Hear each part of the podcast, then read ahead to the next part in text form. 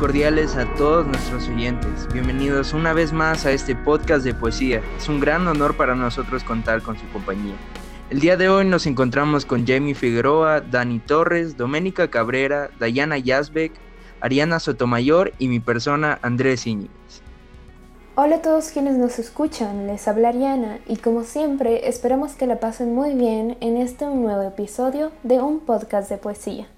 Pónganse cómodos y cómodas para escuchar un nuevo episodio de un podcast de poesía.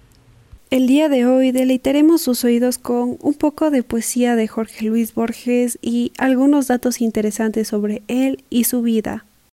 Él ha sido un gran escritor de cuentos, poemas y ensayos, muy reconocidos, que vale mucho la pena revisar, en especial en un espacio como este. Muchas gracias por acompañarnos una vez más en este su programa Un podcast de poesía. Nuevamente estamos aquí para disfrutar junto a todos un poco de los sentimientos que nos transmiten las letras de estos grandes autores, sin querer ser un análisis académico, sino una puerta que invita a todos los que no escuchan regularmente poesía pues para que se introduzcan en este mundo y puedan apreciar las diferentes manifestaciones del arte. Sin más, vamos a dar inicio a nuestro programa con el poema Al que está solo, en la voz de Andrés Íñiguez. Al que está solo. Ya no es mágico el mundo, te han dejado. Ya no compartirás la clara luna ni los lentos jardines ya no hay una luna que sea espejo del pasado, cristal de la soledad, sol de agonía. Adiós a las mutuas manos y las sienes que acerca el amor. Hoy, solo tienes la fiel memoria y los desiertos días.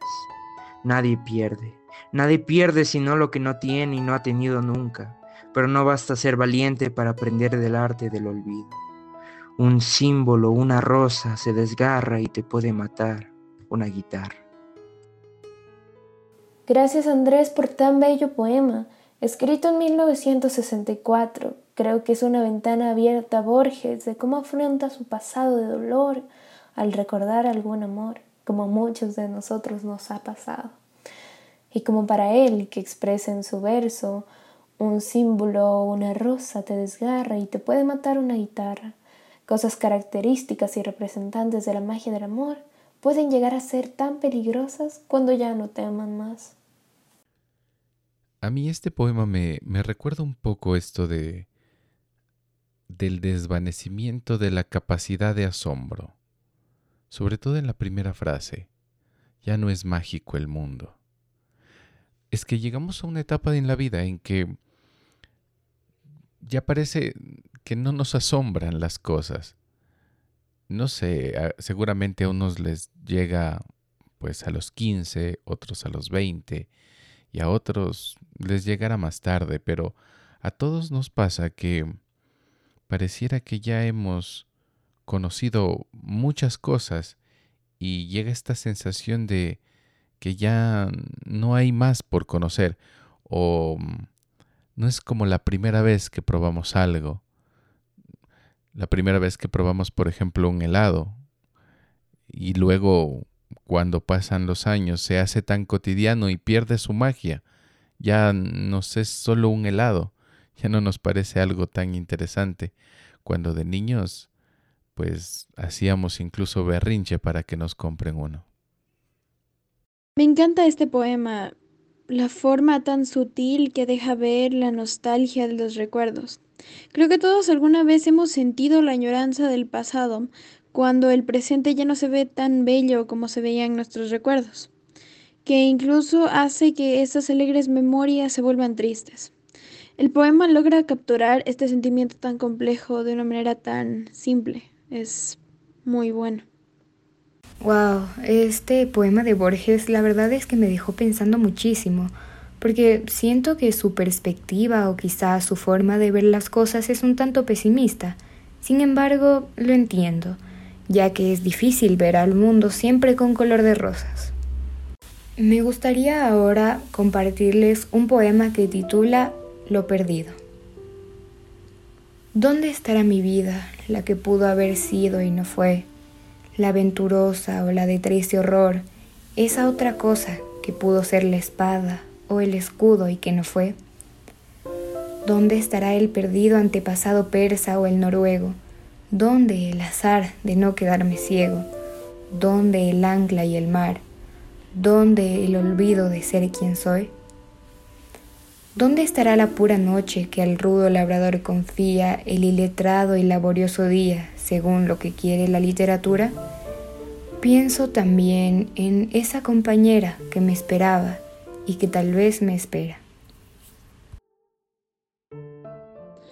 Cómo nuestras vidas hubiesen sido distintas si es que nosotros hubiéramos tomado decisiones que cambiaran el curso de lo que ha pasado.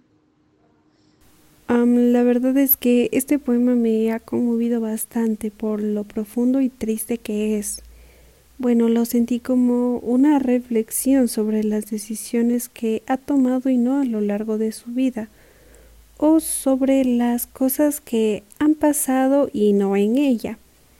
En otras palabras, podría decir que es una reflexión sobre lo que pudo haber sido y no fue. Cuéntanos, Andrés, ¿tú qué opinas? Me identifico muchísimo con ese poema y, creo que muchas personas de nuestra audiencia también lo harán. Eh, digo, hay veces que no podemos cumplir con nuestras metas o simplemente no nos salen las cosas como queremos. Esto puede ser algo muy frustrante y nos lleva a cuestionar muchísimas cosas. Lo perdido, plasma este sentimiento de tristeza de una manera muy profunda y reflexiva, y esto es algo que me gusta muchísimo de este poema. Quien se aleja de su casa ya ha vuelto, escribió alguna vez el mismo Borges, que ahora compone este soneto llamado Lo Perdido, donde reflexiona sobre los otros posibles desenlaces que pudo haber tenido su vida. En esta ocasión decidí compartirles tal poema, ya que la primera vez que lo leí me dejó pensando muchísimo en lo que cada día, cada minuto, cada segundo hacemos todos nosotros y nosotras, que es decidir. Investigando un poco más acerca de Borges, descubrí que él era fan de relacionar sus poemas con la metafísica, lo cual me dio pie para pensar en las decisiones. Cada una nos lleva por un nuevo camino, uno en el que quizás no nos imaginamos, no nos idealizamos, o tal vez sí. Pero quién sabe, no somos los mismos que fuimos ayer, ni hoy los mismos que seremos mañana. Ahora escucharemos el poema El enamorado, en la voz de nuestra querida Ariana Sotomayor. El enamorado. Lunas, marfiles, instrumentos, rosas, lámparas y línea de durero. Las nueve cifras y el cambiante cero. Debo fingir que existen esas cosas. Debo fingir que en el pasado fueron Persépolis y Roma y que en una arena sutil midió la suerte de la almena, que los siglos de hierro deshicieron. Debo fingir las armas y la pira de la epopeya y los pesados mares que roen de la tierra los pilares. Debo fingir que hay otros. Es mentira. Solo tú eres, tú, mi desventura y mi ventura, inagotable y pura. El soneto que acabamos de escuchar me transmite diversos sentimientos por el debo fingir. Estas dos palabras no hay como tomarlas a la ligera debido a que es algo que el autor está callando por diversos motivos y me parece interesante ya que con esto podemos conocer quizás un poco más acerca de su personalidad y deducir que era una persona que puede guardar sus sentimientos en algunas ocasiones. Sin embargo, cuando tiene la oportunidad de hablar de ellos o de expresarse, lo hace. Este poema de Borges me hace pensar directamente en la religión, más específicamente en la necesidad de creer de las personas para darle sentido a nuestras vidas. Lo que dice este poema se me hace muy cierto, en especial cuando pienso en quiénes somos nosotros si no creemos en un mundo mejor, incluso si en el fondo sabemos que es un sueño.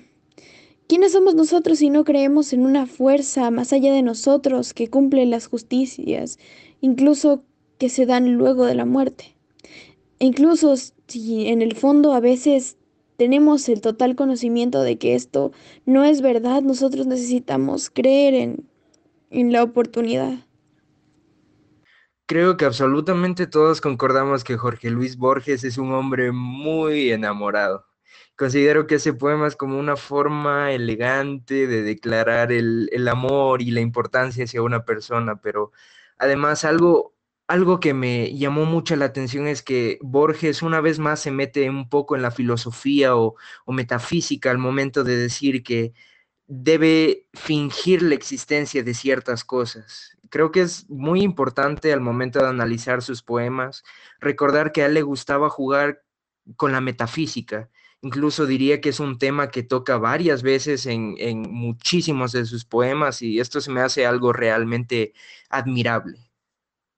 Hemos llegado a nuestro segmento de biografía, donde intentamos conocer un poco más de nuestros poetas, algunas curiosidades, un poco de su estilo y algunos datos importantes o novedosos que tal vez no conozcamos de ellos. Así que te doy paso, Jamie, con nuestro primer dato interesante. Jorge Luis Borges es uno de los personajes que muchos lo denominan como polifacético, ya que logró destacarse como escritor, ensayista, profesor y editor. Además es uno de los autores más reconocidos de la literatura del siglo XX por sus famosas obras de cuentos, poemas y ensayos breves que hacen parte de la literatura y el pensamiento universal. Bueno, Dome, ¿tú qué más nos puedes comentar acerca de este maravilloso poeta? Me gustaría hablar de que Jorge Luis Borges utiliza un singular estilo literario basado en la interpretación de conceptos como los del tiempo, espacio, destino o realidad. Y no podía dejar de lado que Borges escribió gran parte de su obra estando ciego, ya que tenía la misma enfermedad que su padre y ésta avanzaba progresivamente. Pero a pesar de esto, él nunca abandonó la literatura. Incluso algunos especialistas sugieren que su padecimiento generó cambios sobre su estilo literario. A los nueve años tradujo al español El príncipe feliz de Oscar Wilde, aunque en realidad podríamos decir que lo reescribió, porque Georgie, como se le conocía, siempre enfrentó a la traducción con una suma libertad. Pensaba que el producto final podría incluso superar al original, dejando en claro desde esa temprana edad que la literatura era su fuerte. Desde ahí Borges utiliza un singular estilo como nos mencionaba Dome. De su pluma salen cuentos, poemas, ensayos y críticas literarias, siendo así un autor minimalista. Se dice que lo dio la novela porque creía que era un género subalterno e incluso en una entrevista dijo que era despreciable. Como nos contaba nuestra querida Dome, Borges padeció de una enfermedad que lo dejó ciego a los 56 años, y de forma irónica, por este mismo periodo fue nombrado director de la Biblioteca Nacional de Argentina, y a pesar de ya no poder ver, su amor por la literatura nunca se desvaneció, Creó cerca de 10 poemarios, tres libros de cuentos y uno de ensayos y entre muchísimas cosas más, con la ayuda de su esposa, a quien le dictaba sus palabras. En el barrio de Palermo, a la calle Serrano 2135, aprendió Borges a leer inglés con su abuela Fanny Halsam y, como se refleja en tantos versos, los recuerdos de aquella dorada infancia lo acompañarán durante su vida. Con apenas seis años confesó a sus padres su vocación de escritor, inspirándose en un pasaje de Don Quijote de la Mancha, redactó su primera fábula, cuando corría el año 1907. La tituló La víscera fatal. Abriendo este segundo bloque de poemas, me gustaría compartir mi poema favorito de Borges, Ausencia. Habré de levantar la vasta vida, que aún ahora es tu espejo. Cada mañana habré de reconstruirla, desde que te alejaste. ¿Cuántos lugares se han tornado vanos sin sentido, iguales a las luces en el día? Tardes que fueron nicho de tu imagen, músicas en que siempre me guardabas, palabras de aquel tiempo. Yo, te, yo tendré que quebrarlas con mis manos. ¿En qué honorada esconderé mi alma para que no vea tu ausencia, que como un sol terrible sin ocaso, brilla definitiva y despiadada? Tu ausencia me rodea, como la cuerda a la garganta, el mar al que se hunde. Este poema, como lo dice su título, trata de ausencia, de alguien, supongo, y como en muchos de los poemas de Borges, me transmite una soledad increíble y una mezcla de sentimientos asociados con tristeza, abandono e incluso aislamiento.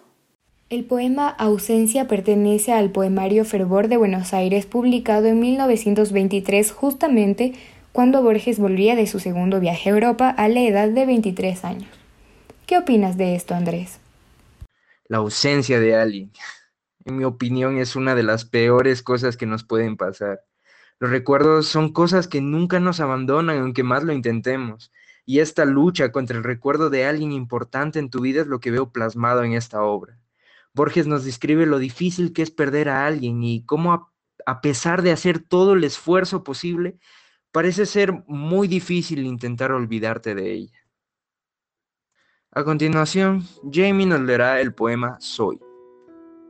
Soy el que sabe que no es menos vano que el vano observador que en el espejo de silencio y cristal sigue el reflejo o el cuerpo, da lo mismo del hermano. Soy tácitos amigos, el que sabe que no hay otra venganza que el olvido ni otro perdón. Un Dios ha concedido al odio humano esta curiosa llave. Soy el que pese a tan ilustres modos de errar, no ha descifrado el laberinto singular y plural, arduo y distinto del tiempo, que es uno y es de todos soy el que es nadie, el que no fue una espada en la guerra. Soy eco, olvido, nada. Tiempo que es uno y es de todos. Se sabe que Borges era un escritor apasionado por temas de ilusión, ficción, espacio y demás. En este poema, sin duda, podemos apreciar cómo con los versos juega con lo infinito, la ilusión de los espejos, hasta incluso del tiempo, permitiéndonos comprobar así lo dicho anteriormente. Me gusta que, como mencioné antes, Borges tiene bien marcados los conceptos que quiere destacar en sus poemas, como en este caso que habla del espejo y de su reflejo, y otro aspecto que me pareció interesante es la mención de que no ha descifrado el laberinto, ya que éste puede de cierta manera simbolizar la vida y cómo cada uno hace con ella lo que cree conveniente. Soy el ser, el yo. A mí me encanta Borges como un ejercicio mental, más allá de los sentimientos, como estas preguntas que sabemos que no tienen respuesta pero que al igual que Ítaca es el camino el que cuenta, porque el concepto de quién soy yo en relación a qué, a la final, bueno, a mí sobre todo me encanta esta frase que dice, soy el que es nadie, el que no fue una espada en la guerra soy el que es nadie. Me hace acordar muchísimo a, a esta parte del mito de Ulises cuando está peleando con el cíclope y el cíclope le dice, ¿cuál es tu nombre? antes de la pelea, ¿no? Y él le dice, yo soy nadie. Y cuando lo ataca, cuando se ponen a pelear y pide ayuda a sus hermanos, él dice, nadie me está atacando el concepto del nadie. Un amigo, también me hizo acordar de un amigo que, que habla bastante eh, sobre este concepto. Un tiempo que le preguntaban, ¿y quién es él para opinar de tal o cual cosa? Y también me hizo preguntarme, ¿y quiénes somos nosotros? ¿Y quiénes son los artistas? ¿Y qué somos? ¿no? Bueno, como digo, a mí me encanta la poesía de, y no solo la poesía, los textos y todo lo que tenga que ver con Borges como un ejercicio mental, como un camino hacia nuevas rutas que quizás, quizás algún rato solo las topamos por ahí, pero que acá él logra plasmarlas y transmitir sentimientos, emociones y bueno, y sobre todo preguntas ahora. Hemos llegado al final del tercer episodio de la segunda temporada de un podcast de poesía. Gracias por acompañarnos nuevamente. Gracias a todos quienes nos escuchan. Los esperamos en nuestro próximo episodio. No se lo pierdan. Como siempre, no se olviden de compartir este podcast y dejarnos sus comentarios y opiniones. Nos veremos en la próxima. Muchísimas gracias por regalarnos un poquito de su tiempo. Y feliz mes del orgullo para todos nuestros oyentes de colores. Todo lo bueno tiene un final y lamentablemente este episodio igual. Pero no se pongan tristes que volvemos la próxima semana con un nuevo episodio de un podcast de poesía. Esperamos que lo hayan disfrutado tanto como nosotros. Muchas gracias por acompañarnos en este programa de un podcast de poesía. Esperamos que lo hayan disfrutado y que lo compartan, nos dejen sus comentarios. Ya saben que si este programa lo hacemos es también para poder compartir con ustedes un momento con estas letras, un momento con las ideas de estos escritores.